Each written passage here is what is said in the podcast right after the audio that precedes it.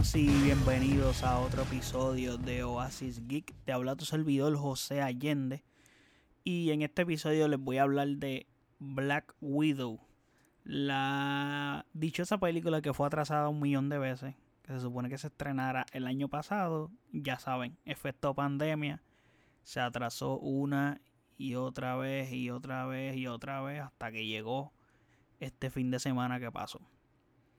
Han pasado varios días desde que la vi. Eh, no había tenido el tiempo para grabar porque este fin de semana fue un fin de semana, creo que todos lo sabemos, súper extra mega cargado entre eventos deportivos, eventos locales, eventos de todo. So, ha sido un fin de semana súper cargado. So, ya saben que fue difícil para mí sacar el tiempo bien close a cuando vi la película para grabar este episodio. Y más aún que quería con yo, yo, yo personalmente quería contarles la experiencia completa desde que fui a ver la película. Porque pues hubo un evento especial literalmente porque se estrenó unas nuevas salas de cine aquí en Puerto Rico. Y se, se, se abrió un cine nuevo, literalmente. O sea, el fin de semana antes del estreno de Black Widow. Entonces había una sala especial distinta, etcétera, y quería como que contarles mi experiencia overall de cómo viví la experiencia de ir a ver la película allí, valga la redundancia en la palabra experiencia. Comenzando a contar la experiencia, fue para mí complicado porque por lo general cuando salen estrenos, pues uno, yo particularmente, pues compro las taquillas siempre online y es mucho más sencillo. Pues del saque no hubo preórdenes, o sea, anunciadas, no hubo preórdenes del evento de vender las taquillas. Entonces, como esta sala literalmente es nueva, lleva una semana que abrió la sala.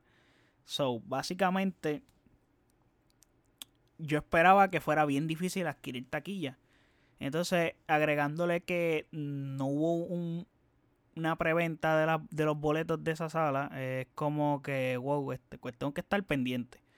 Ok, aquí Caribbean Cinema en Puerto Rico funciona de la manera en que los boletos siempre, ellos actualizan cartelera todos los jueves. Por eso muchos estrenos de las películas, o la mayoría de ellas, eh, se hacen los jueves en Puerto Rico. ¿Qué pasa? Eh, ellos actualizan cartelera los jueves. So, ellos ponen la cartelera de jueves a miércoles. O sea, esa es la semana. Y cada jueves, pues, ponen las tandas nuevas, obviamente, las películas que llegan y las películas que salen, etc.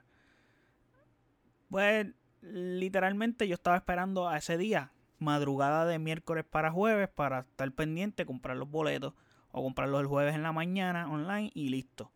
No, Curiosamente, curiosamente me dio con entrar el miércoles en la, en la mañana y ya estaban las tandas puestas para el fin de semana.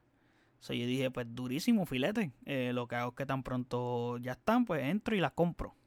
Del saque ya tuve problemas, porque cuando yo entraba a la sala me salía básicamente toda la sala ya vendida y me salían cuatro asientos disponibles. Y eran unos asientos que yo no quería de antemano. Y agregándole que yo marcaba para elegir los asientos y me decía que no podía, que intentara de nuevo. Y traté, intenté, intenté, intenté, intenté, intenté, etc. Me veo en la, en la situación de que, ok, pues déjame llamar al cine. Busco el número de teléfono del cine. Y eran como las 11 de la mañana. Por ahí. Y busco el número de teléfono del cine. No lo encuentro.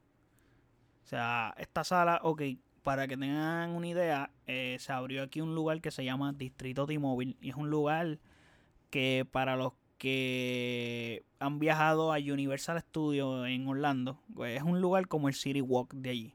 Un lugar super cool, eh, o sea, está chévere. Y allí hay un cine. Literalmente igualito que Universal Studios en Orlando. Y, mano, este, como el lugar es nuevo, pues básicamente parece que no todo está bien seteado todavía. ¿Qué pasa? Estoy en una, estoy cerca del área, entonces pues no encontré el número de teléfono para llamar. Pues digo, pues coño, pues déjame llegarle al cine y, las, y verifico y las compro allí debe. Llego al cine, eh, el cine está cerrado. Está todo cerrado en el lugar y eran como casi las 12 o las 12. Eran las 12 ya. Entonces los policías que están allí o la administración que está allí me dice, no, es que abren a las 12 todo. Ah, pues perfecto, pues espero que sean las 12 exactas, porque llegué como a las 11.50 por ahí y no abre el cine, no llega nadie. No, es que lo que pasa es que cuando llegó un empleado como a las 12 y media, es que nos dicen, no, es que como la primera tanda es como a las 1 y 45, el cine viene abriendo como 45 minutos antes que empiece la tanda. O sea, tú me estás queriendo decir que tengo que esperar hasta las 1 de la tarde para que tú me resuelvas este asunto, que estoy tratando de comprar unos boletos online y no puedo. Ah, pero ¿cómo que no puedes? Y le, explico lo de los asientos. Entonces, esta es otra cosa más curiosa. Marco iba, o sea, éramos dos personas. Yo y otra persona más para ir al cine. Ese Marco para cuatro personas y se me sale la sala completamente vacía y puedo elegir el asiento que yo quiera. Y yo le digo al, al, oye, este, yo solamente quiero dos asientos, no quiero cuatro. Y quiero comprar dos taquillas, no quiero comprar cuatro. Nada. Entro al cine, me dejan pasar, el cine cerrado, me dejan pasar como quiera. Para hacer la gestión tan. Me hacen esperar allí como alrededor de 15 o 20 minutos en lo que, que yo resuelvo. En última hora terminaron prendiendo las computadoras de cuando tú vas al cine literalmente cuando está abierto y vas a comprar taquilla, tuvieron que abrirle una caja de esas y venderme unas taquillas. Ok, elijo mis asientos, bla, bla, bla, y voy chilling. El día de la, del cine. Por lo general, ya que ya yo tengo mis asientos comprados y todo, y tengo mi asiento asignado, yo tiendo a llegar al cine alrededor de 20 o 15 minutos antes. Cuestión de que si yo llego al cine y hay fila de popcorn, pues nada, este, el, el, el, el, asunto es cómodo porque ese tiempo que estoy, que llegué adicional, o sea, de antesala, lo uso para hacer esa fila del popcorn o de, comer, de cualquier comestible que yo vaya a hacer. Y me veo a la situación de que cuando llego allí a distrito, que fue el viernes, está explotado el lugar porque está extremadamente lleno el estacionamiento decía lote lleno. O sea, no me podía estacionar en el estacionamiento del lugar. O sea, me tuve que estacionar en otro lugar súper extremadamente lejos. Y caminar hasta dentro del distrito T-Mobile. Y entonces en la entrada que me colindaba con el estacionamiento donde yo me estacioné, quedaba literalmente al otro lado de donde está el cine dentro del distrito. O sea, tuve que entrar y caminar entre toda la multitud como si estuvieran en unas fiestas patronales, esquivando personas, bla, bla, bla, bla, bla. Llego al cine, la fila del popcorn queda en Casalco. Literalmente faltan como dos minutos para que empiece la tanda. Gracias a Dios que por lo general las tandas aquí empiezan, si la tanda empieza a las 9 de la noche, es decir, la película va a comenzar a las 9 y 30. Eso es por darte un ejemplo. Casi siempre son 30 minutos de trailers pues la fila ya era bien lejos. entiendo que a raíz de la pandemia pues hay poco personal, etcétera, bla, bla, bla. Ok, ese de ahí cuesta cool. El problema aquí es otro. Eh, no sé si saben, en el mall de San Patricio hay un cine que la sala llamada la sala VIP. Los asientos son como reclinables, que básicamente te puedes acostar, toda la chulería, tiene una mesita y todo, todo cool. Y el ancho de los asientos es un ancho bastante ancho. Valga la redundancia. He dicho como que valga la redundancia constantemente desde el episodio anterior muchas veces. So, discúlpeme, es como que no sé por qué razón tengo esta palabra tan constantemente pegada en mi cabeza. Pero la estoy repitiendo mucho. Anyway. En San Patricio los asientos son en un ancho bien. Y entonces los asientos de esa sala se llama Screen Edge, si no me equivoco la sala. Eh, son en el ancho super extra reducido. No son iguales de cómodos, si son reclinables. La sala es entre comillas VIP. Y entonces tiene la particularidad de la sala.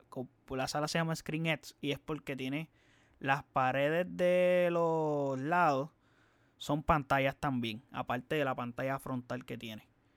Y dije, hecho, estaría cool ver una película ahí. De antemano, pues les quiero decir, para el que le interesa ir, que si va a ir, elija la última fila de arriba, porque como la pared es completa a pantalla, pues puedes disfrutar mejor. Yo por lo general siempre suelo sentarme en el mismo medio del, del cine para tener la pantalla ahí como que en un range como que cómodo.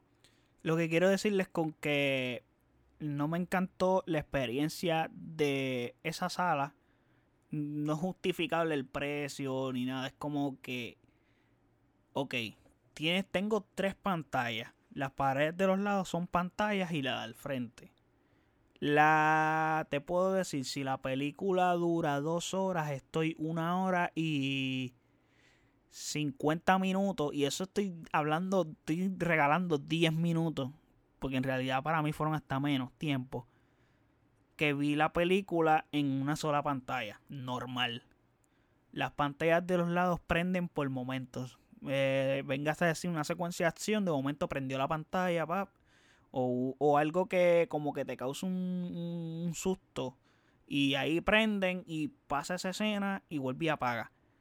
Como que prenden por momento y no me gustó eso, es como que diablo. O sea, yo pagué una cantidad, el, bueno, podría decir que en el cine dorado, que es un cine normal, que es pantalla regular, te sientas en un asiento normal. En el cine dorado eso tiene un costo de la mitad de lo que me costó esa taquilla. Entonces, agregándole que pagué estacionamiento, cosa que en San Patricio puedo ir a ver una película y disfrutar de los asientos de VIP, en los reclinables que me pueda costar y mínimo el estacionamiento yo no lo pago. O sea, en el, en el cine me ponchan el, el, el ticket del estacionamiento y no lo tengo que pagar. Y eso es algo que me estoy ahorrando. Allí tengo que pagar el estacionamiento la sala no es para, por, lo menos para mí, para mi gusto, la sala no es lo que yo esperaba. O sea, está cool lo que sí, tres pantallas, pero no veo la película completa con esas tres pantallas. Maybe la razón por la que no prenden con toda la película es porque eh, puede ser que te cause furor o que te marees o algo, o que la vista se te pierda, pero Ajá, como que también el tiempo que, o sea, el tiempo intermitente en que me las prenden las pantallas no es como que un tiempo prolongado, es un tiempo bien corto. Y no sé, por lo menos para mí no me encantó esa experiencia. Yo prefiero pagar por IMAX, prefiero pagar por CSC o por hasta la misma 4D. No me encantó esa experiencia, realmente no volvería a ver una película ahí. Y la experiencia de todo, o sea, por lo general, para, ese, para ir a ese cine particular, si voy a ir un día como viernes, ese lugar se llena. Eh, hay que llegar con tiempo de anticipación súper necesario. O sea, si la tanda empieza a las 9 de la noche, pues pro, pro intenta llegar a las 7 y media de la noche al, al lugar para que encuentres un estacionamiento. En lo que tú encuentras parking, etcétera o trata de llegar una hora antes de la tanda. Creo que una hora creo que es más que suficiente. Porque también pues yo me envolví buscando estacionamiento, como que no sabía dónde estacionarme y eso también fue fue como que un factor. Terminando ese tema, yendo a la película, que fue otro factor que no me encantó, o sea, es como que la experiencia overall no fue lo que yo esperaba. Y es que la película de antemano siento que es una película súper innecesaria. O sea, innecesaria en el sentido de que, ok, esta película se hizo porque los fans la pidieron. Los fans querían una película de Black Widow, Scarlett Johansson siendo la protagonista. Y eso está cool. O sea, está perfecto. Pero Marvel tenía que haber hecho esto hace cinco años atrás. Especialmente la historia que estás contando aquí, que la historia que estás relatando va directamente luego de los eventos de Civil War. O sea, tú me estás contando una historia que pasó hace cinco años atrás y agregándole que ese personaje ya murió en, en el universo. Como que no tiene ningún tipo de relevancia. Entonces, sumándole que se supone que entonces me estés contando aquí quién es ella en realidad, etcétera. Es como que no, no tocas mucho de su origen. No tocas mucho sobre ella. Entonces, pues ya los nosotros estamos encariñados con ese personaje porque ya lo hemos visto un cojonal de veces en las Avengers, etcétera, y en el MCU. So no es como que necesito encariñarme con él de nuevo. Acá, so ya tú tienes ese cariño con ella, pero si me estás haciendo una película de ella mm, y me estás contando parte de su origen, pues hazlo de la manera ideal. Y entiendo que no fue la manera correcta. Y entonces tengo que hablar de Taskmaster. No esperen mucho de él. Fue una completa decepción. Fue un personaje súper olvidable. Un villano que, pues. Ajá. Como que no importa. No importa. Este villano no es lo que tú esperas. No esperes el villano que es de los cómics. Porque esto es completamente otra cosa. Completamente otra cosa este personaje. Y es un, un bluff. O sea, no, no, no. Una decepción total este personaje. Y estaba. Eh, eh, no me gustó eso porque es un personaje que tiene potencial. O sea, el personaje tiene los, las características de este personaje es que sabe copiar los movimientos de otras personas. O sea, él usa escudo de Capitán América. Puede pelear como Capitán América. Puede hacer cosas como Iron Man. Puede hacer cosas como la misma Black Widow. Y tiene momentos que usa movimientos de cada uno de los Avengers. Y es súper interesante esos momentos. Pero, o sea, el momento en que tú me das a Taskmaster es bien corto. Y al principio me lo presenta súper intimidante, le das una música súper intimidante de diablo. Este villano le va a meter. Y no, la realidad es que no. Y la otra realidad es que el villano real, eh, villano real real, eh, se puede decir que en medio plazo hace el trabajo. Pero luce como un villano algo, no sé cómo decir la palabra, pero pintoresco, tal vez. Es como que está esta típica escena de una película a principios de los 2000 o noventera de que, jajaja, soy muy malo y te voy a contar mis planes. Ajá. Entonces esa escena es como que súper extensa. El tipo está contando cuáles son sus planes, etcétera. Yo soy malo por esto y yo pienso hacer esto y ¿qué me importa? O sea, ¿cómo que actúa? ¿Qué, ¿Qué es esto de que me estás contando tus planes? ¿Por qué? O sea, como que no, no suena como que lógico esto. Y otra cosa es que el principio de la película es bastante lento. Es un principio súper lento y tiene muchas escenas de que sí, son en parte necesarias por la razón de que las escenas tienen que, que existir para que los personajes tengan química, se conozcan y, tengan interacción entre ellos, pero son momentos demasiado de prolongados. Y no me gustó. Lo que puedo decir que me gustó fue Red Guardian porque es un buen personaje, el actor le mete duro y hace bien las cosas y me gustó como que ver esa interpretación de un superhéroe en, en su forma de decadencia. Y eso fue muy bueno. Y estoy aquí hablando sin spoilers, o sea, es como que todo lo que he dicho sin spoilers. So, si yo hablo con spoilers, bendito, destruyo la película.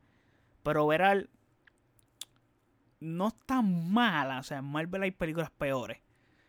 Pero, mano, como que esta película llegó tarde. Y, y, pensar que iba a salir hace un año atrás, con todo eso ya estaba tarde. Y para mí es innecesaria. Si esta película no, no lanzaba no pasaba nada en el MCU, no importaba. Puede ser, puede ser que en el futuro hechos de aquí tengan, eh, tengan algo, efectos en el futuro. Pero eso hay que verlo. Por ahora se siente innecesario. Yo lo veo así.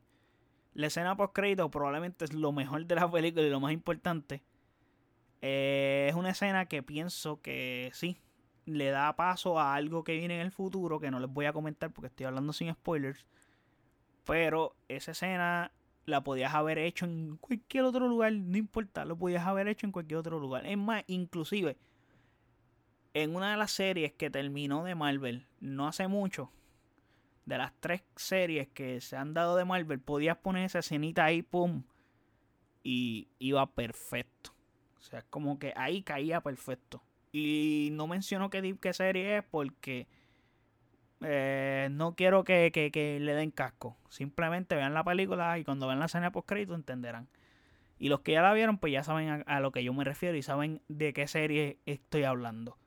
So, básicamente la película innecesaria. Para mí fue innecesaria, no hacía falta hacerla. Y sin, yo lo hubiera visto en mi casa Lo que pasa es que son 30 pesos que tengo que pagar.